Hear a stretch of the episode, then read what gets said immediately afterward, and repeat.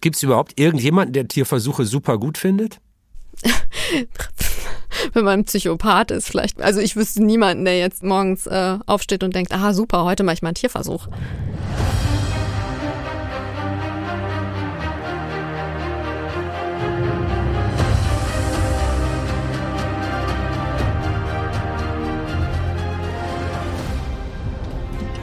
Vielleicht fangen wir mal so an, mit Corona, mit der Suche nach einem Impfstoff.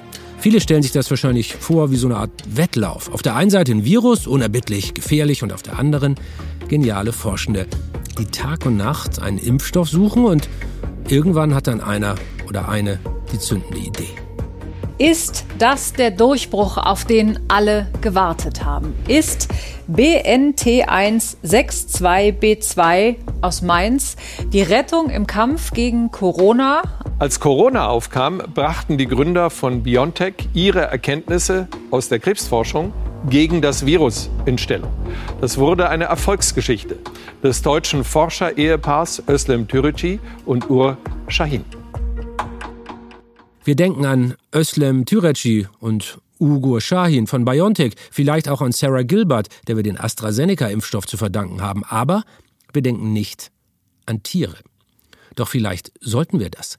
Denn zum Beispiel an dem in Deutschland entwickelten BioNTech-Impfstoff waren nicht nur Forscherinnen und Forscher beteiligt, sondern eben auch sehr, sehr viele Mäuse, Ratten und auch eine Gruppe von Makakenäffchen. Und bitte jetzt nicht falsch verstehen, ich erzähle das nicht, um euch zu sagen, BioNTech ist ganz furchtbar böse. Nee, nee, darum geht's nicht. Ähnlich lief das auch bei jedem anderen Corona-Impfstoff. Es gibt keinen Corona-Impfstoff ohne Tierversuche. Und nicht nur da ist das ein Thema. Aspirin, Ibuprofen, die Windpockenimpfung. Für all diese wichtigen Arzneimittel sind Tiere gestorben. Und zwar nicht ein paar, sondern Tausende, vielleicht sogar Millionen. Und genau das ist eines der Streitthemen der medizinischen Forschung überhaupt. Dürfen wir Menschen für unsere Forschung Tiere verstümmeln, infizieren, quälen, töten? Oder ist das eben der Preis, den wir für den medizinischen Fortschritt bezahlen müssen? Oder was sage ich, wir, die Tiere, für unseren medizinischen Fortschritt bezahlen müssen? Hallo, hier ist TerraX, der Podcast. Ich bin Dirk Steffens und wenn es nach mir ginge, dann sollte auf der ganzen Welt kein einziges Tier leiden. Aber so einfach ist das natürlich nicht. Sowas zu fordern ist einfach, aber sowas umzusetzen verdammt schwierig. Im Bereich Kosmetik sind Tierversuche in Deutschland seit 20 Jahren vorbei. In der Forschung, da sieht es dann aber anders aus. Tierversuche gehören immer noch zum Standardwerkzeug der medizinischen Forschung. Tiere werden benutzt, um Medikamente zu testen, Verhalten zu verstehen, um Grundlagen zu erforschen. In Europa sind diese Tierversuche häufig unumgänglich, damit Arzneimittel überhaupt eine Zulassung kriegen. Und dafür leiden Tiere und nicht wenige. 2,8 Millionen Tierversuche wurden 2016 allein in Deutschland notiert. Und der Grund? Naja, ganz einfach. Kein Tierversuch, keine Genehmigung für weiterführende Versuche am Menschen. Und für Menschen wie mich, die Tiere lieben, die Tiere schützen wollen, ist das wirklich schwierig auszuhalten. Oder ich sag's mal philosophisch.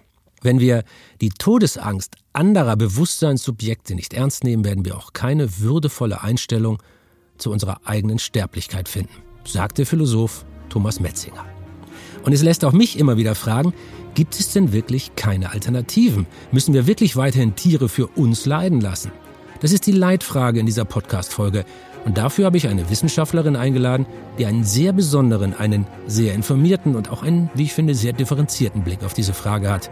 Dr. Nadine Baumgart. Du machst ja hauptberuflich Tierversuche und züchtest Tiere dafür. Findest du das in Ordnung? Das ist natürlich direkt zu Anfang eine super schwierige Frage. Ich stehe dahinter. Ich würde diesen Job nicht machen, wenn ich nicht denken würde, dass die Tierversuche einfach super grundlegend wichtig sind für die biomedizinische Forschung. Aber auf der anderen Seite, niemand tut gerne Tieren Schmerzen, Leiden oder Schäden an. Das ist nie schön. Das ist ein durchaus belastender Job, den man da auch macht. Und man geht nicht immer abends nach Hause und äh, ist total happy. Das nimmt einen mit. Also das ist was, wo sich, glaube ich, jeder auch freuen würde, wenn wir Alternativen hätten. Und ich will gleich mal den Druck aus dem Gespräch rausnehmen. Ich habe dich ja mal besucht bei deiner Arbeit. Also alle, die jetzt denken, okay, da ist, da ist eine äh, Frankenstein-Forscherin, die fiese Dinge mit Tieren macht und, und daran auch noch irgendeine sadistische Freude hat. Also wenn ihr so einen Quatsch glaubt, dann könnt ihr direkt abschalten. Ähm, das ist hier mal definitiv nicht der Fall. Ich war selber da mit dem Terra X-Team. Wir haben uns das alles genau angeguckt. Und Nadine, man kann doch sagen, du magst Tiere eigentlich sehr gern, oder? Ich mag Tiere super gern. Ich habe auch selbst Haustiere zu Hause. Ich habe einen Hund und eine Katze und ich bin auch ein großer Freund von den Mäusen, mit denen wir hauptsächlich im Labor arbeiten. Gerade wenn man sich näher mit denen auseinandersetzt, dann sieht man, das sind wirklich niedliche Tierchen. Ich hatte jetzt das Glück, dich kennenzulernen. Ich kann dich so ein bisschen einschätzen, aber unsere Hörerinnen haben dich ja nie gesehen. Die wissen ja. ja. gar nicht, wer du bist. Und die hören jetzt von einer Frau, die eine ganz nette Stimme hat, die zu Hause einen Hund hat, mit dem sie schmust und dann morgens zur Arbeit geht und Mäuse killt. Das ist doch schwierig zu erklären, oder? Das ist definitiv äh, bis zu einem gewissen Grad ist das irgendwo äh, ja wirklich schwierig. Also, aber es ist ja nicht so, dass wir die äh, Mäuse äh, töten oder dass wir Versuche mit den Mäusen machen, weil wir Spaß daran haben, sondern einfach, weil wir der Meinung sind, dass das ganz essentieller Bestandteil der aktuellen äh, Forschung ist und dass wir da super drauf angewiesen sind. Wir haben halt dieses Dilemma. Wir haben auf einer Seite die Tiere, denen wir irgendwie äh, Schmerzen leiden oder Schäden zufügen, aber auf der anderen Seite Seite äh, natürlich der medizinische Fortschritt, der sich da begründet. Und das ist definitiv eine super schwierige Geschichte. 50.000 Mäuse verbraucht, ich benutze jetzt mal mit Absicht diesen schlimmen Begriff, also 50.000 Mäuse verbraucht die Uni Mainz im Jahr. Laut Zahlen des Bundesministeriums für Ernährung und Landwirtschaft ungefähr ein Drittel der Tiere, die in ganz Rheinland-Pfalz für Tierversuche benutzt werden. Und das ist so im Vergleich stabiles Mittelfeld, wenn man die Zahlen mit anderen Bundesländern vergleicht. An der Spitze ist Bayern mit einer halben Million Versuchstieren pro Jahr. Vor allem natürlich Mäuse, also meistens handelt es sich um Mäuse.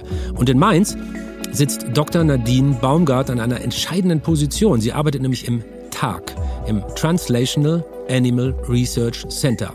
Das ist an der Uni ein ganz modernes Forschungsinstitut. Sieht so richtig klinisch aus, wie man sich das vorstellt, aber da gibt es so Gucklöcher an einigen Türen und wenn man da durchguckt, dann sieht man eben an den Wänden Regale und da stehen viele kleine Plastikboxen drin und in diesen Plastikboxen leben sehr viele Mäuse. Ich war da, wie gesagt, zu Besuch und habe mir mal angeguckt, was das Tag da so macht. Da arbeiten 90 Menschen und züchten und halten Tiere für Tierversuche, die an der Uni da in Mainz durchgeführt werden. Und sie forschen auch zu dem Thema. Also die Aufgabe ist quasi, Tierversuche besser machen. Das sind also Leute, die mit Tieren Tierversuche erforschen, indem man versteht, wie es Versuchstieren besser gehen könnte bei der Arbeit, die sie für uns verrichten. Forschungspreise gab es etwa für Arbeiten zum Enrichment von Versuchsmäusen, also ganz platt, wie gestaltet man das Leben so einer Labormaus besser? Wie kann man dafür sorgen, dass es ihr im Labor besser geht? Genau daran forscht Nadine Baumgart. Und ganz entscheidend dabei ist das sogenannte 3R-Prinzip. Die drei Rs, die drei Rs, das ist alles, was sich so ein bisschen drumherum dreht, um Tierversuche zu reduzieren und es den Tieren angenehmer zu machen. Also Reduce, Reduzierung von Tieren, Replace, kompletter Ersatz von Tierversuchen und Refine, Verbesserung der Lebensqualitäten und Reduktion der Belastung für die Tiere. Also reduce, refine, replace, weniger, besser und wenn möglich ganz ersetzen. Jetzt hört sich das ja erstmal an wie so ein Label, das sich irgendeine Branche, irgendein Metier aufklebt, um nach außen besser zu wirken. Was bedeutet das denn konkret? Also selbst wenn du jetzt an der Uni Mainz erforscht, wie es Labortieren besser gehen kann, was für eine Wirkung hat das auf die Labortiere der Welt?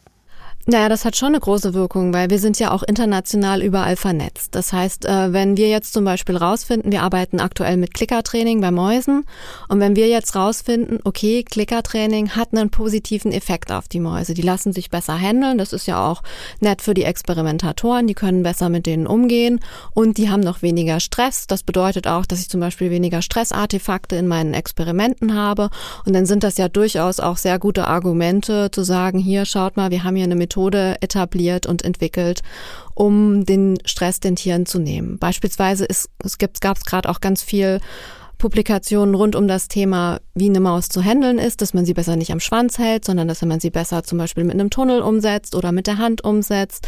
Und da sehen wir jetzt in den versuchstierkundlichen Einrichtungen, dass das wirklich ganz breit eingesetzt wird. Und das ja, wird super schnell umgesetzt und auch oft sehr dankbar angenommen von den Wissenschaftlern. Nadine, dieses Klickertraining, das du da gerade erwähnt hast, was ist das eigentlich? Also was klickert ihr da mit den Mäusen? Genau, wir bringen den Mäusen einfach verschiedene Dinge bei. Das, in erster Linie geht es darum, dass die Mäuse mit dem Experimentatoren und interagieren können. Zum Beispiel auch äh, können die kleine äh, Sachen lernen, wie auf eine Waage gehen, um das ist für die dann stressfreier. Und bei den Mäusen ist es immer schwierig, die direkt zu belohnen. Wir belohnen die Mäuse in der Regel mit weißer Schokolade. Und das heißt, ich baue so eine Brücke, ich habe eine Maus, die macht das richtige Verhalten, dann habe ich einen kleinen Klick, dann weiß die Maus, aha, das war genau richtig und dann bekommt die ihre Schokoladenbelohnung darauf zurück und das nennt man dann Klickertraining. Wenn wir überhaupt Tierversuche sagen, wir wollen ja dieses Thema wirklich mal sachlich aufräumen. Was ist denn eigentlich alles ein Tierversuch? Also jede Medizinstudentin, jeder Biologiestudent muss im Laufe seiner Ausbildung an der Uni irgendwann mal den Frosch aufschneiden und dieses und jenes machen. Wo fängt in der Definition eigentlich Tierversuch an? Man sagt immer so mal im Nadelstich. Wenn ich jetzt einem Tier Blut abnehmen würde, bin ich im Tierversuch. Oder wir haben auch zum Beispiel Verhaltenstests, wo wir Mäuse in so eine große offene Box setzen und dann gucken, ist die Maus mehr am Rand oder mehr in der Mitte. Da geht man auch davon aus, dass es ein bisschen Stress für das Tier ist. Und da sind wir dann auch schon im Bereich Tierversuch. In welchen Bereichen werden denn jetzt überhaupt Tierversuche ausgeführt? Ist das wirklich jetzt nur ein neues Medikament, Impfstoff gegen Corona oder was gibt es dann noch? Knapp die Hälfte aller Tierversuche, die gemacht werden, werden in der Grundlagenforschung gemacht. Und Grundlagenforschung stelle ich mir dann vor, ich will grundsätzliches lernen über die Funktionsweise eines Organismus. Also zum Beispiel, welcher Stoff kann Krebs produzieren, äh, hervorrufen oder solche Fragen. Genau, die Grundlagenforschung, das, das ist so ein bisschen das Fundament. Das sind so diese kleinen, vielen Puzzlestückchen, die zusammengetragen werden, um ein Bild vom großen Ganzen zu bekommen. Zum Beispiel von der Funktionsweise des Immunsystems. Und wer darf denn eigentlich Tierversuche durchführen? Also darf das jetzt äh, jeder Hausarzt im Hinterzimmer, weil er mal äh, eine Spritze üben will? Oder wie funktioniert das? Wer darf in Deutschland Tierversuche ausführen? Dafür muss man natürlich speziell qualifiziert sein, für so ein, äh, um Tierversuche durchzuführen. Zum einen braucht man ein Studium oder eine Ausbildung in dem naturwissenschaftlichen Sektor, zum Beispiel Medizin oder Biologie meistens nehme ich an oder Pharmazie. Genau, das sind so die, so die Haupthintergründe, die es da gibt, aber das reicht natürlich nicht. Man braucht dann noch zusätzlich spezifische versuchstierkundliche Qualifikationen, wo man was lernt über das Recht, in dem man sich da bewegt, was ja einfach in der Versuchstierkunde sehr, sehr groß und wichtig ist. Und und natürlich auch, wie ich mit den Versuchstieren umgehe. Und was lernt man da in der Ausbildung? Also wo lernt man das? Du hast das ja alles durchlaufen. Du bist ja eine der führenden Expertinnen in Deutschland. Das, das, na, das ist ja wirklich so. Das ist ja, du kennst dich damit aus wie kaum jemand sonst. Wo hast du das gelernt und was wird dir dabei gebracht, wie du so mit Tieren umzugehen hast? Genau, es gibt diese sogenannten äh, versuchstierkundlichen Kurse, die eigentlich überall in Deutschland angeboten werden. In der Regel an den versuchstierkundlichen Einrichtungen. Das Tag bietet auch solche Kurse an. Und die sind immer gesplittet in so einen Teil Theorie, aber auch in einen Teil Praxis, wo man dann zum Beispiel auch lernt, wie handle ich eine Maus, wie setze ich die möglichst tierschonend äh, von einem Käfig in den anderen, aber auch zum Beispiel, wie setze ich eine Injektion bei der Maus, so dass das äh, für die Maus den geringstmöglichen Stress macht. Jetzt könnte man doch dagegen sagen, okay, feine Sache, dass du die Maus nicht mehr am Schwanz hochhebst, sondern mit dem Tunnel von A nach B beförderst. Aber wenn du ihr nachher einen Tumor einpflanzt oder sowas machst, dann ist das eine doch im Vergleich zum anderen äh, zu vernachlässigen. Also das Grausame kommt doch erst danach, oder?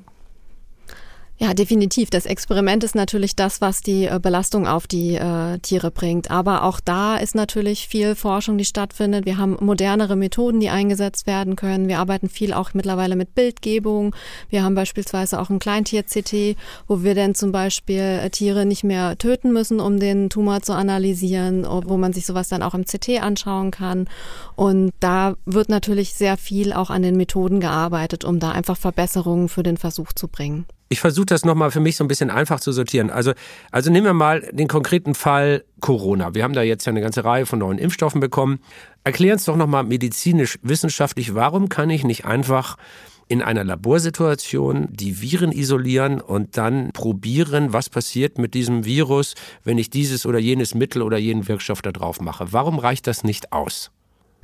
Ja, genau. Das, das sind natürlich Sachen, die auch gemacht werden, sofern man die Viren irgendwie in der Kultur haben kann. Das sind, sind ja immer verschiedene Methoden, die sich auch ergänzen. Das ist ja nicht so, dass, dass man jetzt sagen würde, der Tierversuch ist die einzig wahre Methode, ist jetzt die eierlegende Wollmilchsau und alles andere ist Blödsinn, sondern das ergänzt sich sehr viel und es wird natürlich so viel wie möglich in der Zellkultur gemacht.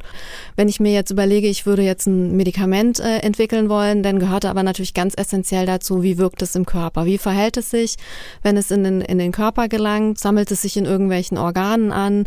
Ist das äh, problematisch für den Menschen? Und zum Beispiel, ich habe eine Infektion irgendwo, kommt mein Medikament überhaupt da an, wo ich es gerne hätte. Und das sind einfach Sachen, wo wir den Komplettorganismus häufig dazu brauchen. Einfach das Immunsystem im Ganzen lässt sich fast nicht in der Zellkultur nachstellen. Also ja. Jetzt haben wir gelernt, knapp drei Millionen Tiere werden in Deutschland jedes Jahr ähm, für Tier, bei Tierversuchen eingesetzt. Aber das ist ja noch nicht mal die halbe Wahrheit. Ähm, denn ganz viele Tiere werden einfach getötet, ohne dass sie jemals ein Labor von innen sehen. Also, ähm, weil es einfach eine Überproduktion gibt. Es gibt viel zu viele Mäuse, die gezüchtet sind. Die haben da nicht das richtige Geschlecht oder die Zuchtlinie ist für das, was angefordert wird, äh, von der Wissenschaft gerade nicht geeignet. Äh, da stimmen dann bestimmte genetische Merkmale nicht. Und dann werden die einfach getötet. Und äh, im Jahr 2017 waren es laut Bundesregierung 3,9 Millionen Tiere, die einfach so getötet worden sind, ohne dass sie durch einen Versuch gelaufen sind. Das ist ja noch mal mehr als das Doppelte. Das, diesem Reduce scheint das ja nicht sehr zu entsprechen, oder? Ja, können wir auch leider nicht immer 100 Prozent vermeiden. Das sind zum Beispiel ja auch alte Zuchttiere, die wir da haben. Wenn wir neue Tiere für unsere Versuche züchten wollen, müssen wir natürlich auch immer Elterntiere haben. Und manchmal lässt sich halt auch einfach nicht vermeiden, gerade wenn wir mit äh, gentechnisch veränderten Tieren arbeiten, dass nicht alle Tiere alle Nachkommen den, den richtige, die richtige Merkmalsausprägung haben, um damit Versuche zu machen. Und was wir natürlich auch haben, wir haben hier Tiere. Wir haben relativ gute Statistiken. Wir wissen relativ genau, wie viel Tiere so ein Mausstamm ungefähr wirft. Aber ich kann natürlich, wenn ich jetzt ein Experiment mit acht Tieren machen möchte, nicht so planen, dass ich genau acht Tiere rausbekomme. In der Regel sind es dann immer so, dass ich ein paar mehr habe oder dass ich ein bisschen größer plane, weil im schlechtesten Falle habe ich sonst nur sechs Tiere und dann kann ich sie gar nicht. Aber, aber die Zahl erstaunt doch. Ich meine, wir reden ja nicht über, über, über einen Überschuss von ein, zwei oder fünf Prozent, sondern von mehr als dem Doppelten. Also es ist ja wirklich eine große Zahl, ne? Ja, ist definitiv eine große Zahl, auf jeden Fall. Kann man da ähm, nichts machen? Ich meine, wenn, wenn ich dich ernst nehme und du sagst Reduce, wäre da nicht der größte Hebel, um die Zahl möglichst schnell runterzubringen? Ja, ich meine, das sind ja im Endeffekt auch keine Versuchstiere. Das sind Tiere, die, die jetzt keinem Tierversuch ausgesetzt waren. Äh, der Reduce-Charakter fokussiert sich im Moment häufig sehr stark wirklich auf die Tiere im Versuch, die lange Zeit da auch gemeldet wurden. Aber es ist natürlich auch immer so, dass wir schon versuchen, da optimiert wie möglich zu züchten. Fühlt sich trotzdem für mich so ein bisschen an wie dieses äh, Kükenschreddern der männlichen Küken. Also die, die eine Hälfte der Tiere brauchen wir nicht und schmeißen die einfach weg. Habe ich ein großes Störgefühl. Kannst du das nachvollziehen? Mhm. Ja, kann ich nachvollziehen, aber da muss man natürlich ganz klar sagen, also das ist ja nicht so, dass wir die an Tag eins aussortieren und rauswerfen. Die sind ja oft auch ein bisschen älter schon und die werden dann irgendwann, äh, ja, dann aussortiert natürlich. Aber natürlich, das ist ein Problem und das ist auch ein Problem, wo man da auf jeden Fall noch was machen kann und es wird natürlich auch viel Fokus aktuell drauf gelegt, ähm, die Zuchtstrategien zu optimieren. Also, nochmal kurz für einen Überblick. Äh, der Ist-Zustand der Tierversuche. Für viele Forschende sind Tierversuche aktuell nicht wegzudenken bei ihrer Arbeit. Denn Tierversuche werden zum einen für die Grundlagenforschung benutzt, also um unser Verständnis von Körper, Organen, von der Zelle zu erweitern, um überhaupt neue Forschung zu ermöglichen. Sie werden aber auch genutzt, um neue Medikamente für uns Menschen sicher zu machen. So eine Entwicklung von einem neuen Medikament durchläuft ja mehrere Phasen und bevor so ein Mittel dann in die wichtige klinische Phase 1 mit den ersten menschlichen Probanden kommt, muss in der Regel in vorklinischen Studien bewiesen werden, wie das Medikament auf Tiere wirkt. Sonst gibt es keine Zulassung für all das, was dann noch notwendig ist. Man könnte jetzt also zu dem Schluss kommen, dass Tierversuche medizinische Forschung komplett absichern. Sowas kann man sagen. Das Problem ist bloß, es stimmt nicht. Denn es passieren Fehler. Und auch darüber wollen wir reden. Und besonders bekannter Fall war der Skandal um das Mittel TGN 1412. Ein Medikament, das zur Behandlung von Autoimmunkrankheiten und Blutkrebs eingesetzt werden sollte. Aber auch da gab es natürlich Tierversuche, nicht nur an Mäusen, sondern auch an Primaten. Und die Versuche ergaben, das Medikament ist total sicher. 2006 wurde dann die erste Studie an Menschen gemacht und das, das war ein Desaster. Alle sechs Probanden, die eine geringe Dosis von diesem neuen Medikament bekamen, die hatten sofort schwerste Reaktionen, Organversagen, Lebensgefahr, mehrere Tage lang. Die deutsche Firma Tegenero, die das Medikament entwickelt hat, die ging daraufhin pleite. Und Dr. Nadine Baumgart, die hat zu diesem Fall auch einen sehr persönlichen Bezug. Denn sie war auch mitbeteiligt an der Aufklärung und bei der Frage, welche Rolle die Tierversuche dabei spielten. Klar, hier hat der Tierversuch massiv darin versagt was er eigentlich da in dem Falle tun sollte, und zwar die Probanden in der Phase 1 zu schützen. Aber man muss sich ja auch mal anschauen, das ist immer dieses Beispiel, was, was, was immer und äh, überall gebracht wird. Das war 2006. Wir haben allein in Deutschland, ich glaube, an die 200 Phase 1 Studien pro Jahr. Das sind einige tausende Studien, die da stattfinden. Und in einem ganz großen Teil dieser Fälle funktioniert der Tierversuch ja da als guter Indikator. Wir hören ja nicht ständig, dass sowas passiert. Also wenn wir jetzt laufend sowas hören würden und laufend das Versagen würde und man laufend äh, schwerst kranke Phase 1 Probanden sehen würde, dann würde ich auch sagen, okay, ist komplett nutzlos. Aber aktuell ist es tatsächlich immer noch das beste Tool, was wir da haben. Das wird ergänzt mittlerweile durch auch so Computermodelle, wo man ganz gut vorhersagen kann, wo man dann auch weniger Tierversuche vielleicht machen kann. Oder wir haben mittlerweile die Möglichkeiten, so eine Art Microdosing zu machen, wo dann ganz niedrige äh, Medikamentenkonzentrationen appliziert werden, wo man nur schaut, wie verhält sich das, wo man noch gar keine Wirkung oder auch keine Nebenwirkungen sieht. Aber im Endeffekt brauchen wir diese Tierversuche da am Anfang, um die bestmögliche Sicherheit für diese freiwilligen Teilnehmer dieser Phase 1 Studie zu gewährleisten. Das ganz eindeutige Plädoyer von Nadine und vielen anderen Forschenden ist, wir brauchen Tierversuche. Tierversuche sind notwendig, damit die Forschung überhaupt Fortschritte machen kann, sagen sie. Und was ist mit so dramatischen Fehlschlägen wie bei diesem Mittel von Tegenero, also 2006 dieser Skandal? Nadine sagt, das seien bedauerliche Einzelfälle. Sowas passiert eben, aber eben auch sehr selten. Naja. Und natürlich hat Nadine da auch einen Punkt. Wenn der letzte große Tierversuchsskandal über 15 Jahre zurückliegt, dann fällt es natürlich schwer, das ganze Feld für unsicher zu erklären. Das wäre nicht seriös. Es gibt aber auch Kritik an Tierversuchen, die kommt aus einer ganz anderen Ecke. Und darüber, über diesen anderen Kritikansatz möchte ich jetzt sprechen.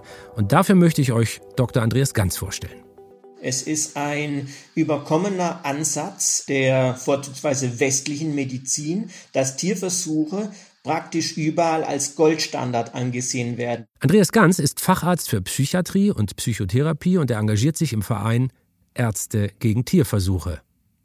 Wie kam das? Ich bin sehr viel auch im psychopharmakologischen Bereich unterwegs und ich habe mich schon seit langem daran gestoßen, dass zumindest im Bereich Psychopharmaka kaum wesentliche Neuerungen über Jahrzehnte hinweg angeboten wurden. Und das lässt ihn ins Grübeln kommen. Wo wir doch in so vielen Bereichen so viele Fortschritte machen, warum passiert dann ausgerechnet auf seinem Feld gefühlt so wenig? Diese Frage beschäftigt ihn um 2015 herum bereits und in dieser Zeit stößt er zufällig auf die Seite von Ärzte gegen Tierversuche und findet dort eine Antwort auf seine Frage, die zumindest für ihn Sinn ergibt weil das wird in der Regel an Mäusen und an Ratten und dergleichen erforscht. Und natürlich kann das nicht adäquat auf dieses hochkomplexe menschliche Gehirn auch schon von der Physiologie übertragen werden. Also, für die Forschung an neuen Antidepressiva werden auch Tierversuche verwendet. Und ein Beispiel, wie das so abläuft, ist der sogenannte Schwimmversuch. Es wird seit Jahren, ich denke schon seit Jahrzehnten, ein sogenannter Schwimmversuch durchgeführt an Ratten und Mäusen. Das heißt, zum Explizieren, wenn Sie ein Pharmakon, ein Antidepressivum einer Maus oder einer Ratte geben, dann wird getestet, wie weit der Überlebenswillen von diesem Individuum gegenüber der Kontrollgruppe gestiegen ist. Es wird damit getestet, indem Sie die Maus oder die Ratte ins Wasser geben und so lange schwimmen lassen, bis sie ertrunken ist. Und dann wird getestet, ob unter dem zugefügten Antidepressivum die Maus länger oder die Ratte länger schwimmen konnte oder wollte wie unter dem normalen. Das ist logischerweise kaum hinweisgebend für den Einsatz bei Menschen.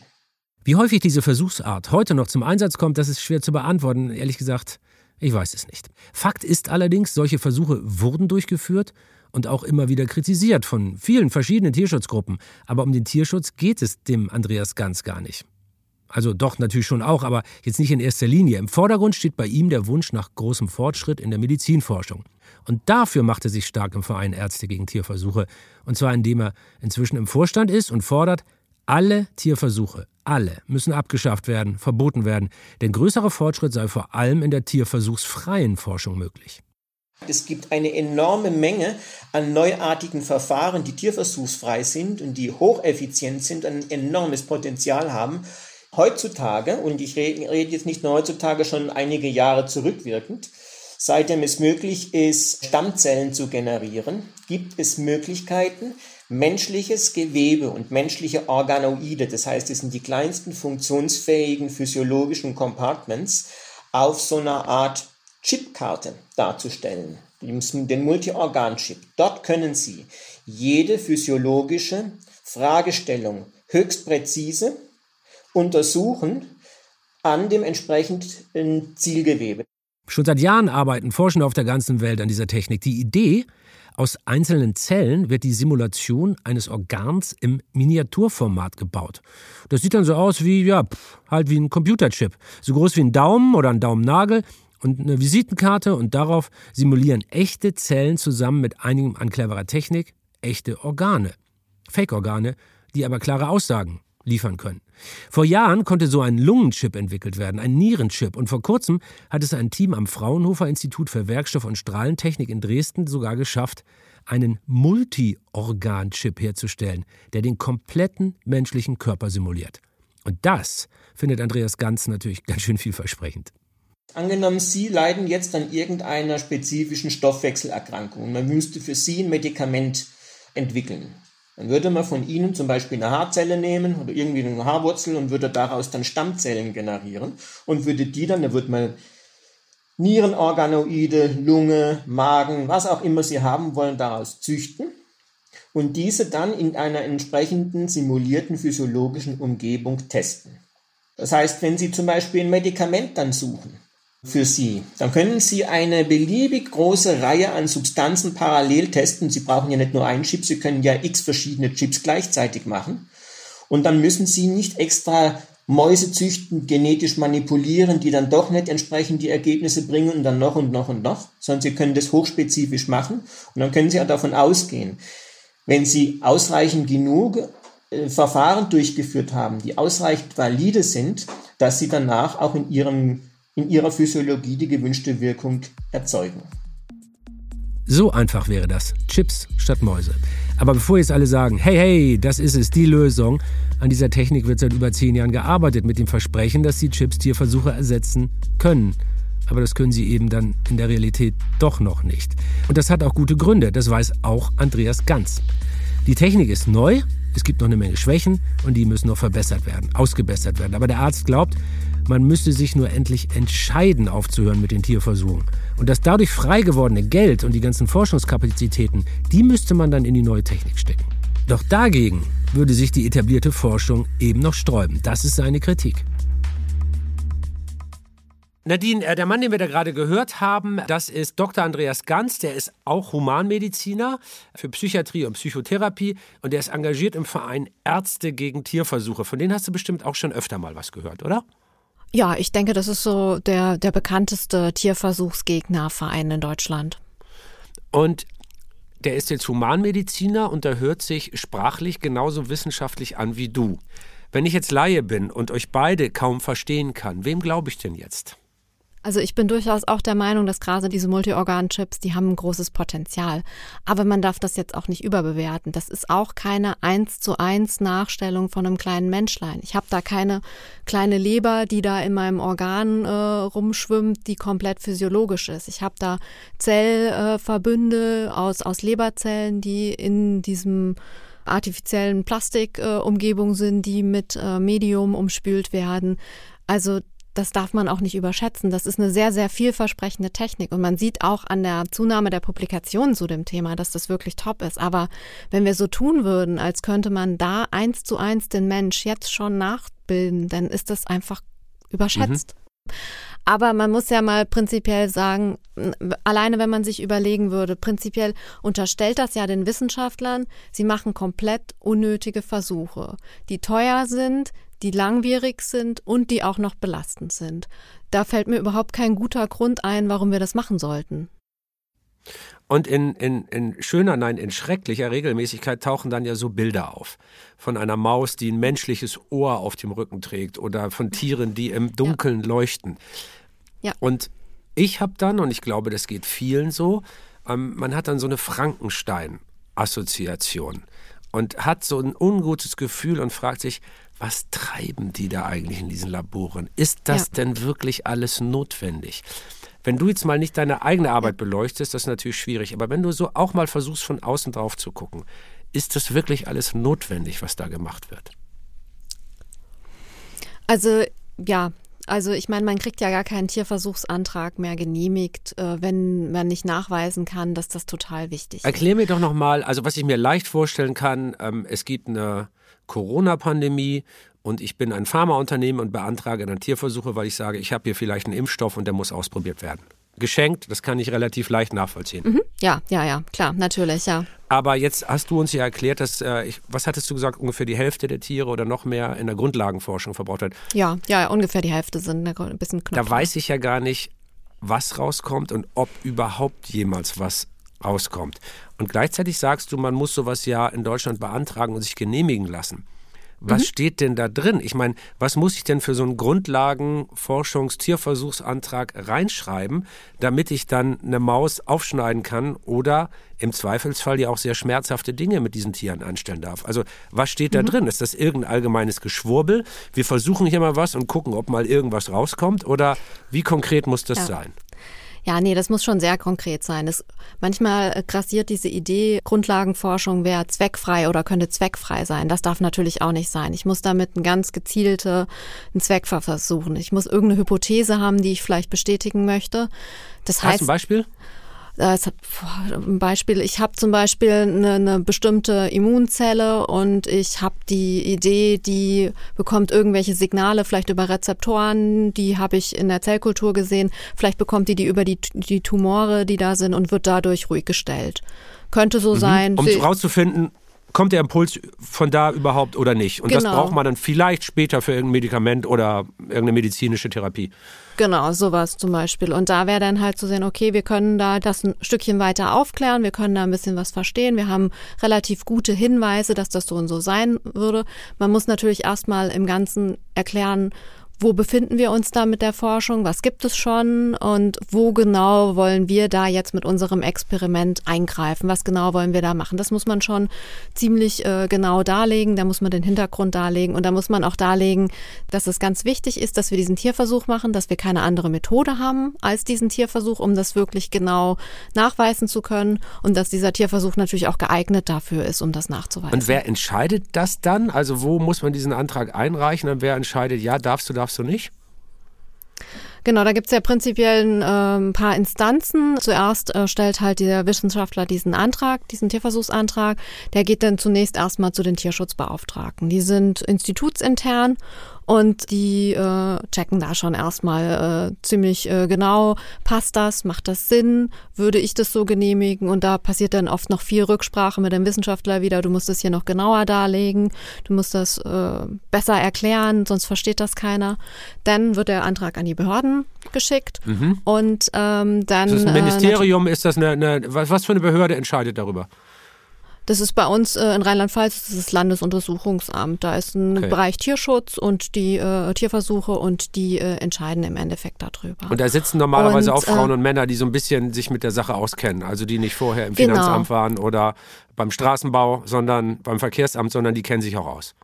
Genau, das sind in der Regel Tierärzte, die da arbeiten, bestenfalls Fachtierärzte für Versuchstierkunde und um, Im besten Fall haben die auch vielleicht sogar schon mal auf der anderen Seite gearbeitet und können halt dann dadurch gut einschätzen, was der Wissenschaftler so plant, denkt und macht. Oder waren oft vielleicht vorher Tierschutzbeauftragte und äh, arbeiten dann äh, auf den Behörden. Also ist das so, krieg, winken die alles durch oder, oder sagen die in 90 Prozent der Fälle nein?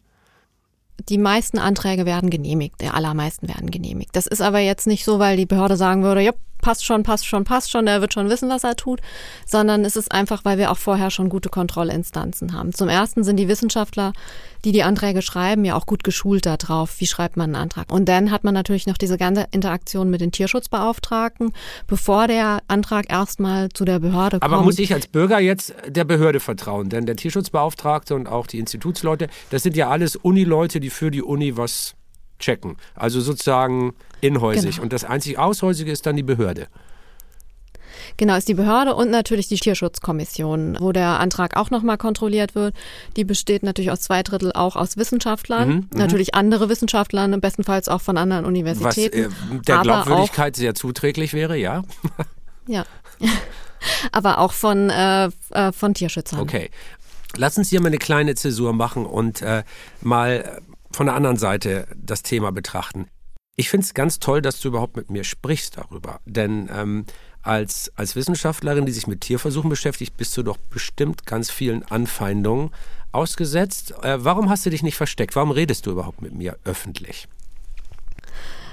Mm, weil ich der Meinung bin, dass man sich als Wissenschaftler nicht verstecken darf. Wir haben uns diesen Beruf ausgesucht, wir haben uns die Forschung ausgesucht und wir haben uns auch einen Bereich ausgesucht, wo wir mit Tieren arbeiten, mit dem Tierversuch arbeiten. Und wir haben gute Gründe dafür. Und da sollte man sich nicht verstecken. Und da muss man auch seine Meinung sagen. Sonst wird das Bild natürlich auch was, was geprägt wird, denn nur äh, beispielsweise von Tierversuchsgegnern geprägt. Wenn alle Wissenschaftler sich ducken und ihren äh, und unterm Tisch sitzen und nicht sagen, warum sie glauben, dass Tierversuche relevant sind, dann hört man die Stimme der Wissenschaft ja überhaupt nicht. Bist du denn selber auch schon angefeindet worden? Also ich versuche es mal ein bisschen flapsig zu sagen, aber tatsächlich ist es ja ein ziemlich ernstes Thema.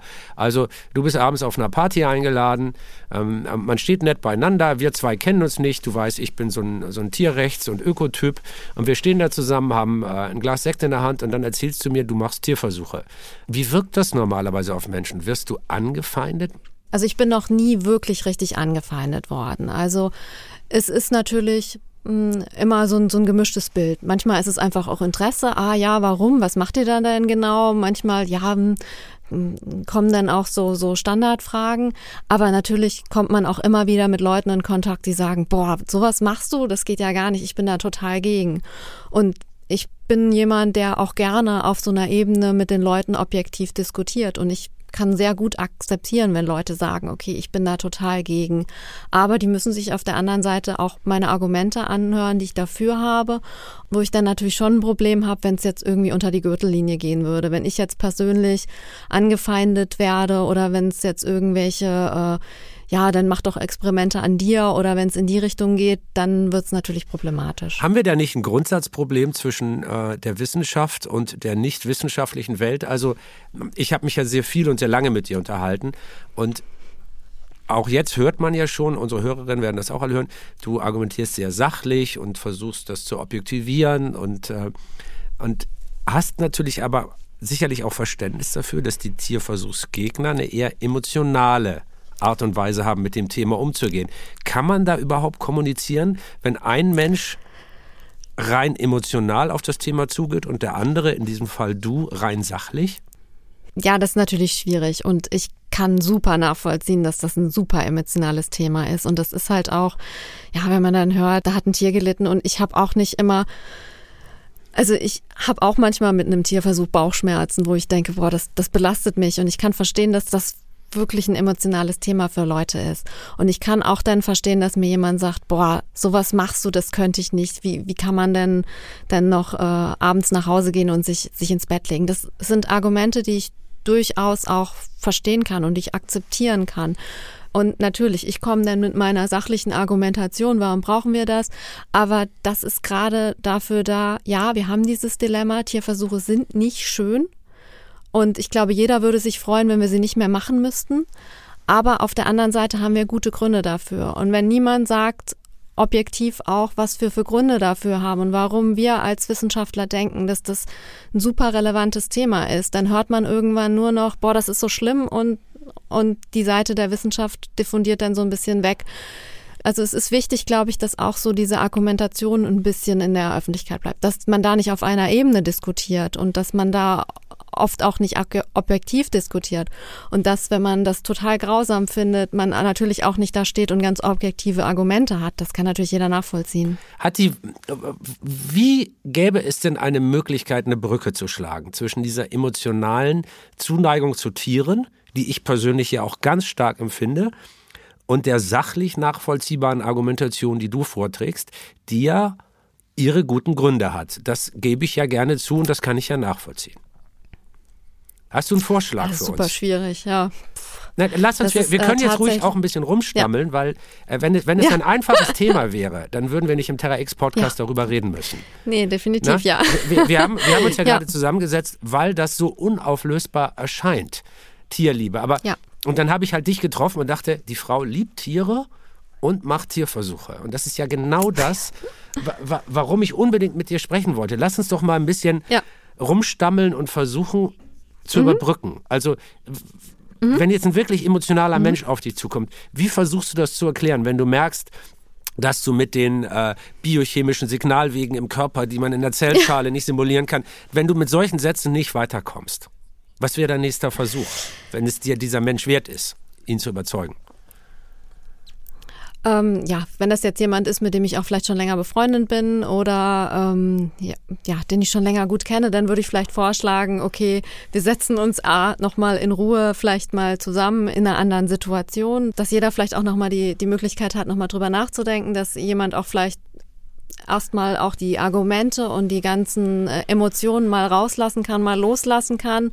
Und wir dann vielleicht im zweiten Schritt auch nochmal auf der sachlichen Ebene kommen. Und wir könnten ja auch auf den Konsens kommen, ja, Tierversuche sind scheiße, ich find's immer noch sau doof, was du da jeden Tag machst, aber ich kann zumindestens akzeptieren, dass du Gründe dafür hast. Und dann wäre ja schon viel gewonnen. Ich will ja nicht die Leute überzeugen, äh, alle müssen jetzt Tierversuche super gut finden. Das ist einfach nur, man, man muss einfach auf dem Schirm haben, dass die super wichtig sind. Gibt es überhaupt irgendjemanden, Das- der Tierversuche super gut findet?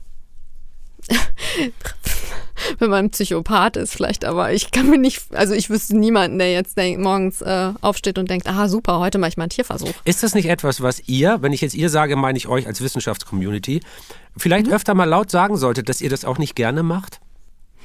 Ja, definitiv. Und das äh, passiert ja jetzt auch immer mehr. Es passiert ja jetzt immer mehr Leute, die auch Kommunikation sagen und die sagen, hey, hallo hier, ich mache Tierversuche aus dem und dem Grund, aber schön ist es nicht. Also ich würde auch lieber einen anderen, anderen Versuch machen und die gleichen Ergebnisse gewinnen. Aber warum ist das so schwer für euch Labormenschen, die ihr mit Laborratten zusammenlebt? warum ist das so schwer, mal zu sagen, wir wollen das doch eigentlich auch nicht und das schmerzt uns auch und wir machen doch eigentlich nur eine Abwägung zwischen zwei schlimmen Dingen, nämlich zwischen Ja. sterbenden kranken Menschen, Grundlagenforschung, die ja vielleicht auch irgendwann sehr viel Gutes bewegen kann, und dem Leid von Tieren, denn das ist ja Tierleid, das darf man ja nicht schönreden. Ja, ich glaube, da ist einfach so dieses Problem, dass man das als Wissenschaftler äh, lernt man so eine bestimmte Form von Kommunikation. Fakten ohne groß drumherum, ohne Füllwörter, einfach zack, zack, Fakten auf den Tisch, das ist der Weg. Das ist die Art und Weise, wie man als Wissenschaftler kommuniziert. Und man tut sich dann einfach auch schwer, äh, irgendwie emotional äh, zu werden in so einer Debatte, Emotionen da reinzubringen und zu sagen, boah, ich finde das nicht gut. Dann ist das, das ist schwierig. Ihr kommt euch immer gleich unprofessionell vor. Ich habe das bei Ja, dir in natürlich. Person erlebt. Als wir zusammen im Labor standen, hast du extrem trocken und kalt und wissenschaftlich gesprochen. Und als wir in der kleinen Pause zusammen in der Cafeteria von der Uni saßen und Kaffee getrunken haben, war das plötzlich viel menschlicher. Hat die Wissenschaft da ein kleines Problem, indem sie irgendwie zu wenig Menschlichkeit äh, im Job erlaubt? Ja, f- äh, vielleicht. vielleicht. Lass uns stammeln. Also ich finde das gut, so zumindestens, zu überlegen, weil wir Ja, zumindestens, äh, was man als Wissenschaftler nicht lernt, äh, ist äh, die, die Message, die man so hat, auch mal außerhalb dieses des Labors zu tragen. Man hat diese Laborsprache, man hat dieses Labording, dieses, man, man lernt eher weniger so mal allgemeinsprachlich zu erzählen, was man so macht. Das ist schon was, was, was Wissenschaftler nicht so gut können. Aber manchmal werden sie vielleicht deshalb auch Wissenschaftler, weil sie gut im Labor sind und gut in ihren Fakten aufzählen sind und nicht im, gut im äh, Sprechen über ihre Gefühle. Aber das kann ich bei dir ja nicht bestätigen, weil ich ja weiß, dass das außerhalb des Labors ganz gut funktioniert. Ähm, lass uns noch mal ein bisschen in das Seelenleben äh, von, von euch Labormenschen Menschen gucken. Da gibt es ja dann manchmal die Momente, ich, ich habe dich gesehen, wie du mit diesen Mäusen fast zärtlich umgehst, wie du versuchst, sie gut zu behandeln. Mhm. Die haben auch, die meisten zumindest sind auch nicht ängstlich verschreckt, sondern die kriechen einem auf die Hand, wenn man die dahin hält, was ja, wenn man sich ein mhm. bisschen mit Tierverhalten auskennt, ein Zeichen dafür ist, dass sie jetzt erstmal keine keine Angstreflexe entwickelt haben vor euch. Also habt ihr sie irgendwie ganz mhm. anständig behandelt, ist zumindest ein Indiz dafür. Aber dann gibt es ja diese Momente, ich weiß nicht, ob du das in deiner Arbeitspraxis selber machen musst, aber zumindest Kolleginnen und Kollegen von dir, da muss man dann dem Tier irgendwas implantieren, man muss es aufschneiden, man muss ihm was abschneiden, man muss ihm Krankheitserreger initiieren und man weiß ja ganz mhm. genau, und das weiß ja niemand besser als ihr, weil ihr ja die Fachleute seid, mhm. ihr wisst, dass das Leid und Schmerz produziert. Ist das nur beim ersten mhm. Mal schlimm und dann stumpft Mann und Frau ab oder bleibt das? Na, das bleibt schon. Also das ist beim ersten Mal ist es am schlimmsten, würde ich jetzt sagen, am ungewohntesten. Ja, klar, ja. Das ist so dieses, wenn man das erste Mal da steht und sagt, so, das ist jetzt dein erster Tierversuch, das ist jetzt das erste Tier, was du jetzt hier so im Labor tötest. Das ist schon eine große Sache. Das ist schon was, was, was, was komisches. Aber das ist was, wo man nie abstumpft. Natürlich, man hat Versuche.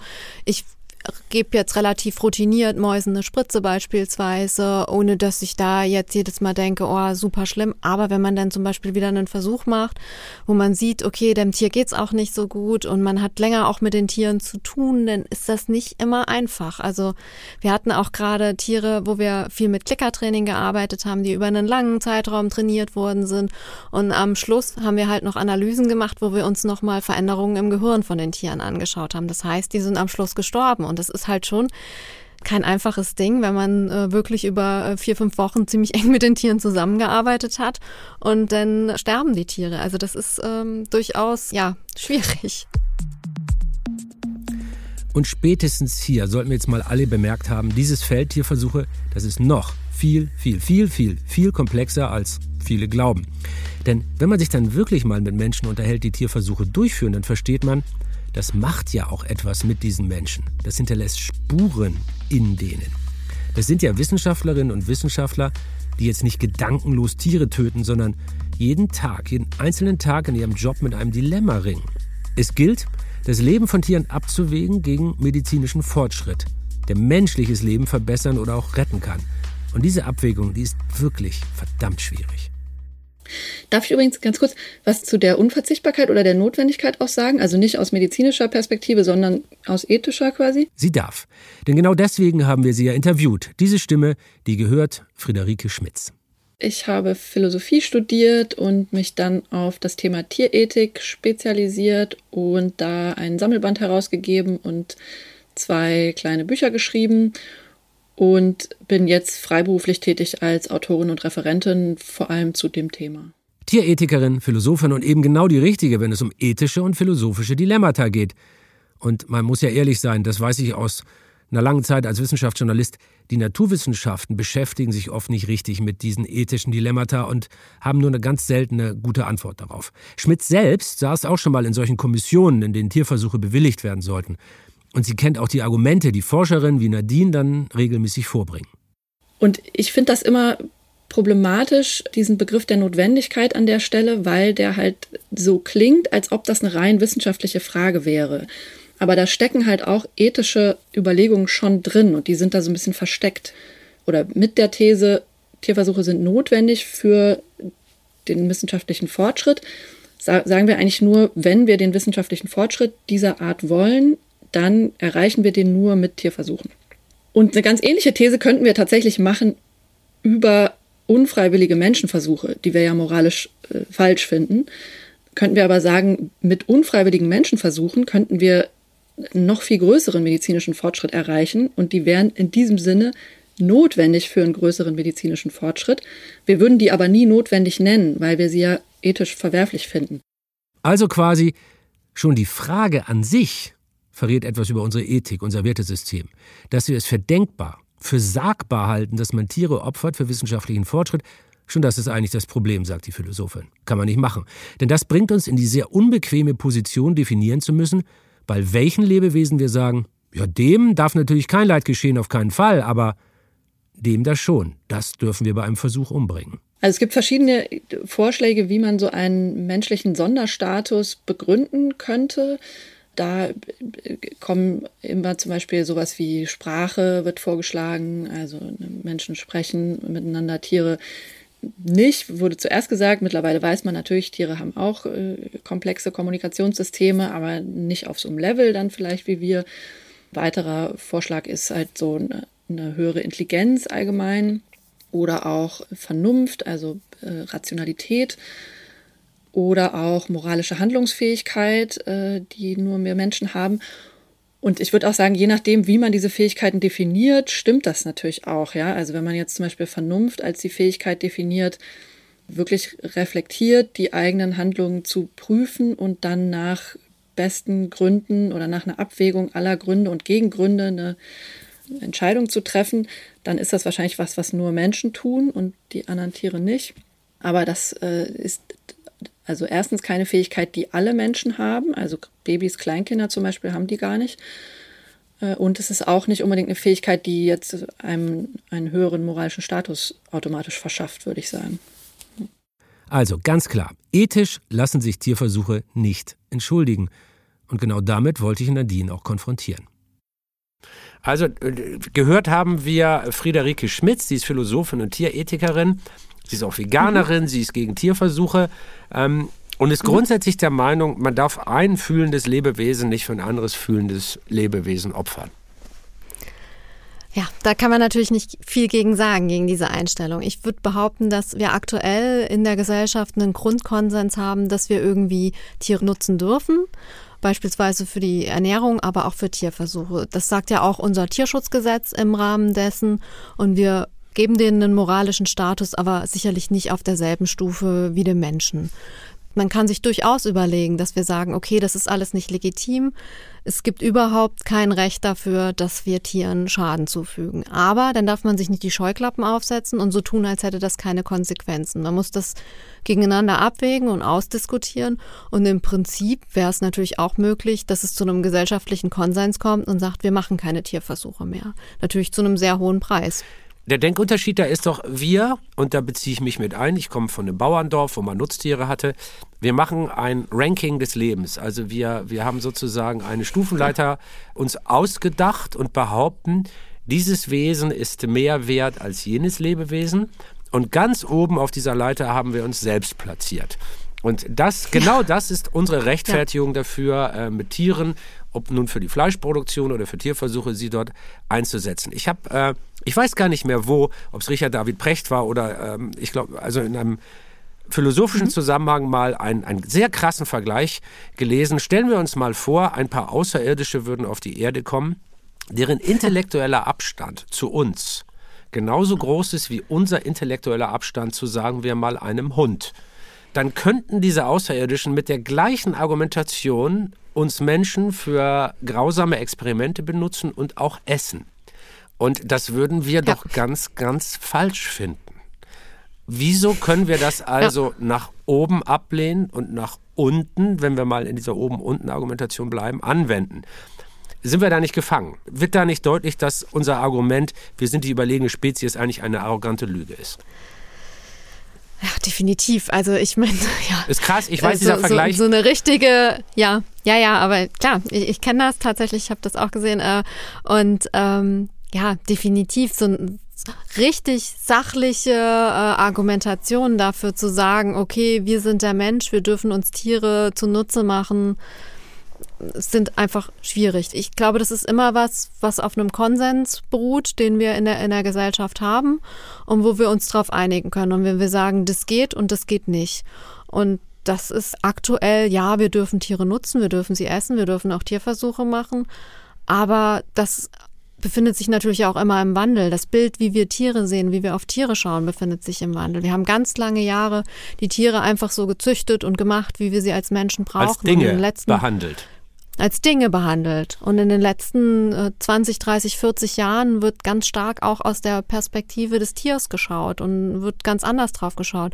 Wir sehen ja auch diesen Wandel, wenn wir in der Gesellschaft schauen. Wir haben viel mehr Leute, die sich vegan ernähren, die sich vegetarisch ernähren, die ganz bewusst da mit den Tieren umgehen. Das verändert sich. Und es kann sein, dass es sich auch dahin verändert, dass man sagt, okay, wir dürfen das nicht mehr. Wo du das gerade erwähnst, ähm, jemand, der Tierversuche kritisiert, aber dann abends eine Frikadelle isst, kannst du das ernst nehmen? Ja, ich kann das schon ernst nehmen. Die Frikadelle ist was, was ich ganz definitiv sofort in der Hand habe. Der Grundlagenforscher, der da irgendwas macht, was mich vielleicht irgendwann mal tangiert, das betrifft mich nicht so in meiner Lebensrealität. Das ist, äh, das ist ja was. Aber ist das, das nicht ja verlogen? Also ich kann doch also, nicht dir vorwerfen, ja, dass, dass du Tierversuche ja. machst und mir dann abends einen Schnitzel reindrücken und sagen, das ist für mich aber in Ordnung. Denn in der Massentierhaltung, in der Nutztierhaltung ähm, ja, ist, ja. ist ja auch ein sehr großes Tierleid zu beklagen, nicht nur in der Medizin ja, und Pharmazie. Ja, wir haben in der Forschung tatsächlich sehr, sehr oft den anderen Fall. Wir haben ganz viele Leute, die sich äh, vegetarisch oder vegan ernähren, weil sie ganz explizit äh, auch sich um das Tierwohl kümmern. Gerade auch bei unseren Tierpflegern. Da sind super viele Leute, die äh, Moment, habe ich das richtig verstanden? Es gibt, gibt, also ich weiß nicht, ob es auf dich zutrifft, aber du hast Kolleginnen und Kollegen, die Tierversuche ausführen aber dann zu Hause vegan oder vegetarisch leben aus Tierwohlerwägung. Ja, ja, definitiv. Die gibt es sehr viel. Was ja. könnte verwirrender sein als der menschliche Geist? Ja. ja. Und die empfinden das nicht als ethisch-moralischen Bruch in ihrem Leben. Ich meine, redet ihr über sowas in der Cafeteria? Ja. Ja, also man, man redet schon drüber, man, äh, ja, also ähm, das definitiv, aber es ist, ja, es ist schon schwierig, ne? Es ist schon irgendwie äh, ein bisschen, ein bisschen gespalten. Es ist schon so, auf der einen Seite tue ich aktiv was fürs Tierwohl und auf der anderen Seite tue ich den Tieren was an, aber das, die sagen halt einfach, okay, die Forschung, das ist was, was ich für unersetzbar halte. Und gerade den Fleischkonsum, das kann ich für mich gut reduzieren. Da muss ich, muss ich nicht, äh, nicht Tierleid zufügen. Da habe ich super Alternativen. Da kann ich einfach mein veganes Schnitzel essen. Das, das stresst mich nicht. Dadurch muss ich den Tieren kein Leid zufügen. Aber Forschung kommen wir im Moment nicht drum rum. Wir kommen einfach nicht drum herum. Eigentlich sind wir damit wieder genau am Anfang angekommen. Ist ein bisschen frustig, gebe ich zu, aber wir müssen ja ehrlich sein. Die einen sagen, es geht nicht anders, wir müssen Tierversuche machen. Und die anderen, wir dürfen auf keinen Fall Tierversuche machen. Wir dürfen das nicht, es geht anders. Das sind zwei Positionen, die sich nicht zusammenbringen lassen. Kann ich mir jedenfalls nicht vorstellen, wie. Aber vielleicht nach diesem Podcast ja auch zwei Positionen, die etwas mehr gegenseitiges Verständnis füreinander aufbringen können. Die in Diskussion miteinander treten können. Denn eins ist klar, diese Frage, die kann nicht leichtfertig und auch nicht leicht beantwortet werden. Wir müssen hier um eine Antwort ringen, jeden Tag. Und das sieht Nadine genauso. Definitiv, ja, das ist es. Also zum einen würde ich mich freuen, wenn der eine oder andere vielleicht mitgenommen hat, warum Wissenschaftler denken, dass Tierversuche relevant sind und dass man das mit in die Überlegungen einbezieht und ja, und dass man auch immer wieder abwägt, auch zwischen der Wut und der Emotionalität, die das Leid bei den Tieren hervorruft und äh, vielleicht auch der Argumentation der Tierversuchskundler und versucht halt da irgendwie zu verstehen und sich irgendwo in der Mitte zu treffen. Und dass das nicht einfach ist, das kann ich ganz individuell auch aus meiner Perspektive sagen. Also ich habe Tiere mein ganzes Leben lang sehr geliebt, fast irrational geliebt. Ich bin Naturfilmer geworden und verdanke viele der schönsten Momente in meinem Leben Begegnung mit Tieren. Also für mich ist das tatsächlich auch ein problematisches Thema. Aber ich finde, und dafür möchte ich mich bei dir ausdrücklich bedanken, du hast die Argumente so vorgetragen, dass man sie nachvollziehen kann und dass man eben auch verstehen kann. Es gibt hier nicht eine einfache Seite, sondern es ist wie bei allen großen Fragen im Leben und in der Wissenschaft differenzierter und man muss, um dich zu zitieren, man muss das dann im Einzelfall immer abwägen, zum Beispiel beim Corona-Impfstoff. Und dir ganz vielen Dank, dass du dich damit rauswagst und nicht versteckst, wie es viele Kolleginnen und Kollegen von dir machen, weil ich es weiß. Wir haben schon so oft bei Pharmazieunternehmen oder bei Medizinerinnen angefragt, können wir mal bei euch im Labor filmen? Normalerweise sagen alle nein. Ähm, da ist eine große Bunkermentalität und dafür großen Respekt, dass du die Tore aufmachst. Du hast uns als Fernsehteam reingelassen. Du hast dich hier einem langen und äh, mittelschweren Gespräch an einigen Stellen ja auch gestellt. Also vielen Dank dafür, äh, dass du das gemacht hast. Und äh, vielleicht konnten wir dazu ein bisschen beitragen, dass diese Diskussion ein bisschen sachlicher geführt wird und man nicht nur aufeinander einschlägt. Das wäre doch ganz schön. Was würdest du dir wünschen? Ähm, wie sieht es in Sachen Tierversuchen aus in 20 Jahren? Brauchen wir die dann noch? Also was wäre, wenn die gute Fee vorbeikäme, was würdest du dir wünschen? Dann, wenn ich was wünschen könnte, dann natürlich, dass wir sie nicht mehr brauchen. Aber natürlich realistisch gesehen glaube ich, wir brauchen sie schon noch. Aber ich hoffe sehr, dass wir gerade bei so Medikamentenentwicklung und solchen toxikologischen Überprüfungen auf einem sehr guten Weg sind und die Tierzahlen deutlich reduzierter sind, als wir sie jetzt haben. Also wo Nadine und ich ganz bestimmt zusammenkommen, jedes Tier verdient Respekt jeden Tag und egal wie wir nun zu Tierversuchen oder Fleischkonsum stehen, wir sollten uns die Entscheidung niemals einfach machen. Nadine, danke, dass du dabei warst. Ähm, Respekt dafür, dass du mit diesem schwierigen Thema dich nicht in deinem Labor versteckst, sondern dich raus in die Öffentlichkeit wagst, um deine Argumente vorzutragen. Dafür vielen Dank, dass du dabei warst. Vielen Dank, dass ich hier sein durfte.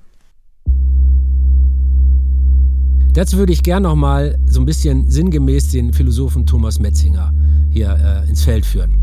Der sagt, wenn Tiere sowie Mäuse eine bewusste Innenperspektive besäßen, dann wäre das billionenfache Leiden, der Schmerz, die Verzweiflung und die Todesangst so groß, dass wir es uns nicht mal ansatzweise vorstellen könnten. Der phänomenale Raum des selbstbewussten Leidens der Mäuse wäre ein Abgrund, in den niemand für längere Zeit hineinschauen könnte. Und das ist ein Gefühl, das auch Friedrich Nietzsche schon mal so beschrieb. Und wenn du lange in einen Abgrund blickst, dann blickt der Abgrund auch in dich hinein. Wir haben heute ein bisschen über den Abgrund der Tierversuche geblinzelt, mehr war es wohl nicht. Und das war mein Gespräch mit Nadine Baumgart vom TAG, vom Translational Animal Research Center an der Uni Mainz. Das war ein Gespräch, das mir auch nochmal gezeigt hat, wie viel Emotionen, wie viel Abwägung, wie viel Ringen um das Richtige unter der Oberfläche der Wissenschaft brodelt. Auch der Naturwissenschaft oder vielleicht gerade der Naturwissenschaft. Und dass wir, wie ich finde, viel zu selten darüber sprechen. Ändern wir das.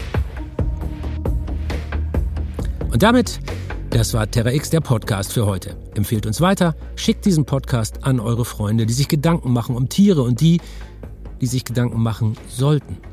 Diesen Podcast könnt ihr überall hören, wo es gute Podcasts gibt. Vielen Dank an euch für die vielen lieben Worte auf unseren letzten Podcast, die Kommentare und die wirklich guten Bewertungen. Weiter so. Das hilft uns sehr dabei, damit noch mehr Menschen diesen Podcast finden und hören. Das alles, wie immer, eine Produktion von Kugel und Niere im Auftrag des ZDF. Ich bin Dirk Steffens und bitte bleibt fasziniert.